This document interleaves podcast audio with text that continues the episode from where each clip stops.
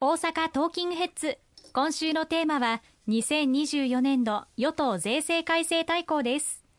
まずは与党税制改正大綱とはどういうものかについて教えてください。はい。あの、冒頭オープニングでも少し申し上げましたけれども、毎年年末は政権与党として来年度予算の編成、そして来年度税制改正についての対抗を決定するという大変重要な仕事を毎年年末に行わせていただいております。今年度は来年の3月31日で終わるわけですけれども、その後4月1日からスタートする新年度においての政府の予算、また国民の暮らしに直結する税制というものを決めさせていただく。そしてそれを来年の1月から始まる通常国会にかけさせていただいて、1月、2月、3月と国会審議、衆議院、参議院で行わせていただいて、可決成立を図るために全力を尽くすというのが一連の流れとなっております。まあ、もう少し遡りますと、毎年夏に骨太の方針というのを言葉を聞かれたこともあると思いますけれども、この骨太の方針というのを6月頃に決定をさせていただいて、この骨太の方針をもとにして、来年度予算の、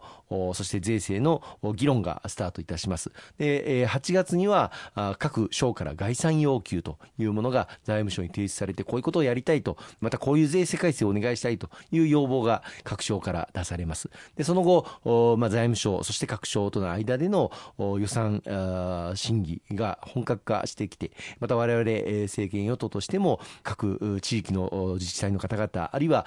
各業界の団体の方々からヒアリングをさせていただくということを、この9月、10月、11月とずっとやってまいりました。その大詰めを迎えた中で、この12月、いよいよ来年度予算編成、そして来年度税制改正に関する最終的な議論、大詰めを行わせていただいて、両方とも閣議決定をさせていただいたという流れでございます。なるほど、そういった流れがあるんですね。特に来年度の内容については公明党の主張で盛り込まれたポイントがたくさんあると思います。そのことについてはいかがでしょうか？はい。特にあの今回力を入れさせていただいたのがあ賃上げ促進税制でございます、まあ、日本の経済、えー、全体を考えたときにこの30年間いわゆるデフレ経済というものがあずっと続いてまいりました。物価があ下がり続ける中あ賃金が上がらない。また企業も成長しない、えー、低成長低賃金低物価という経済がずっと続いてきた。ここから脱却をしなければいけないということを、まあ、この10年近く訴えてきて、ようやくこのデフレ経済から本格的に完全脱却を図ることができるという端緒が見えてまいりました。今年の3月に行われた春闘では30年ぶりの大幅な賃上げというものも実現をいたしましたし、また株価は30年ぶりの高値を今つけております。まさに物価は上がっておりますけれども、その物価を上回る賃上げを実現をして、そのことによって消費を大きく喚起をして企業の収益を上げる。そして上がった収益で新たな成長分野への投資を各企業さんに行っていただく。また従業員の方々のスキルアップ能力向上に使っていただく。さらには処遇の改善賃金の上昇に当てていただく。こういったことをすることでさらに消費が伸びて企業の収益がさらに上がると。いうこの経済の好循環を日本の経済が今音を立てて進み始めているという中にあってこの賃上げを本当にに持続的に、また構造的に実現をできるかどうか、これがもう最大の山場なんですよね。もう賃上げを行っていただいた企業さんに力強く国を挙げて後押しをしていこうというのが、先ほど申し上げました賃上げ促進税制となりまして、今回大幅に拡充をさせていただくことができました。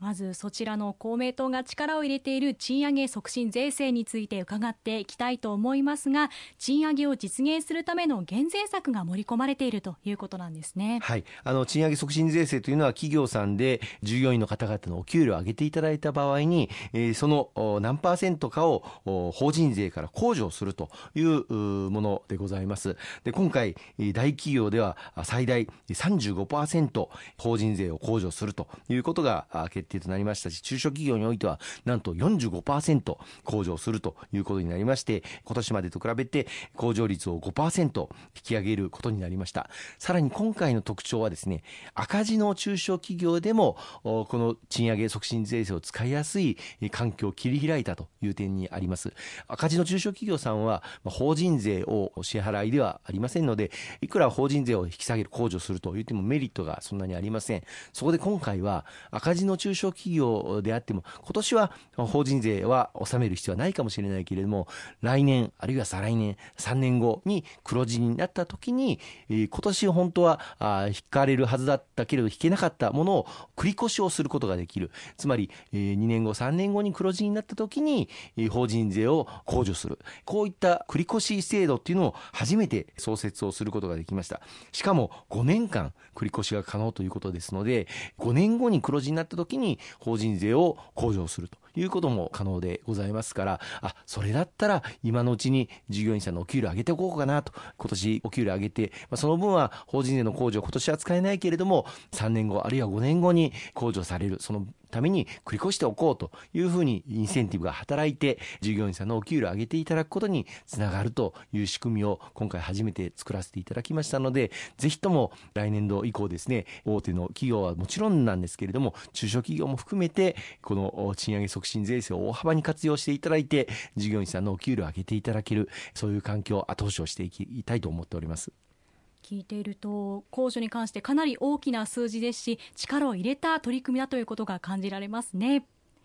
そして定額減税についても教えてください。はい。あの、これは前回、前々回の放送でもご報告をさせていただきましたけれども、この与党税制改正大綱で来年の6月以降行われます定額減税についても決定の運びとなりました。まあ、まずは、この物価高の中で家計に深刻な打撃を受けてらっしゃる低所得者の方々に対する給付、あるいはその低所得の世帯の子どもたちに対してお子さん1人当たり5万円の給付、さらには狭間世帯と言われるような所得税を減税しきれない、住民税を減税しきれない世帯に対する給付、これもあの決定をさせていただきましたけれども、所得税をお支払い、あるいは住民税をお支払いの方々に対して所得税お一人3万円、住民税お一人1万円、計お一人4万円、定額額減税を来年の6月以降行わせていただきます。これはあの扶養家族の方も対象になりますので、4人家族であれば、ご家族で16万円減税がなされて手取りが増えると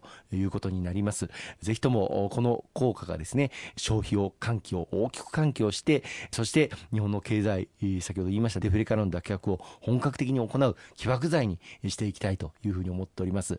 なお、先ほども少し申し上げましたが、そうは言っても16万円も税金を納めていらっしゃらないという方もいらっしゃるかと思います。例えば、税金を納めているのは10万円程度だという方であれば、6万円分、代わりに調整給付といいまして、給付金が支給されることになりまして、同等の支援策が得られることになります。これは、あの、切り上げで、1万円単位で切り上げて支給されるということになりますので、ご理解、ご承知おきをいただければというふうに思います。住民税が均等割である方などはどうなるのか注目されていましたがいかがでしょうか？はいありがとうございます。先ほどあの低所得世帯の方々に対する迅速な給付ということを申し上げましたけれどもまずは住民税非課税世帯の方々に対してこの夏以降3万円お届けをしておりましたけれども7万円の追加給付を行うということが決定の運びとなりましてこの年末そして年始にかけてそれぞれご家庭にお届けさせていただくことになっております。これは地方自治体も今連携をしてできる限り早くお届けをするということが決定の運びとなっております。一方で住民税非課税世帯ではないんだけれども住民税均等割のみお支払いの世帯。つまり住民税非課税世帯ほど低所得ではないけれどもやはり同じように所得が低くて大変厳しいこの物価高の中で打撃を受けてらっしゃるこの住民税均等割のみ課税されている世帯に対しても今回同様に10万円を1世帯当たり給付をするということが決定の運びとなっております。また合わせてこれら両方の世帯の子どもたちに対してお子さん1人当たり5万円を給付すると言いますのもこの低所得世帯に対する10万円の給付というのは1世帯当たりご家族で10万円ですのでお子さんが多いとどうしてもあの公平感が味わえないというご意見も大変多くありますのでお子さん1人当たり5万円を追加で給付をするということになりました。この住民税均等割のみ課税の世帯そして低所得世帯のお子さんに1人当たり5万円の給付これらについてはこの年末に政府として予備費を使って予算を確保するということになりましたのでそれを直ちに地方自治体にお届けをさせていただいて地方自治体でこれも公明党の地方議員さんと連携をして一日も早く地方議会で予算化していただいてこれを各対象の方々にお届けをする、まあ、早ければ来年の1月から3月までにもお届けをできるように全力を尽くしていきたいというふうに思っております。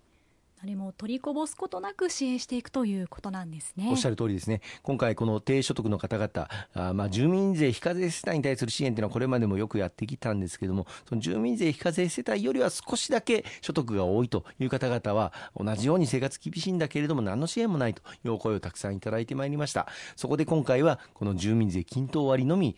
お支払いの方々に対する支援も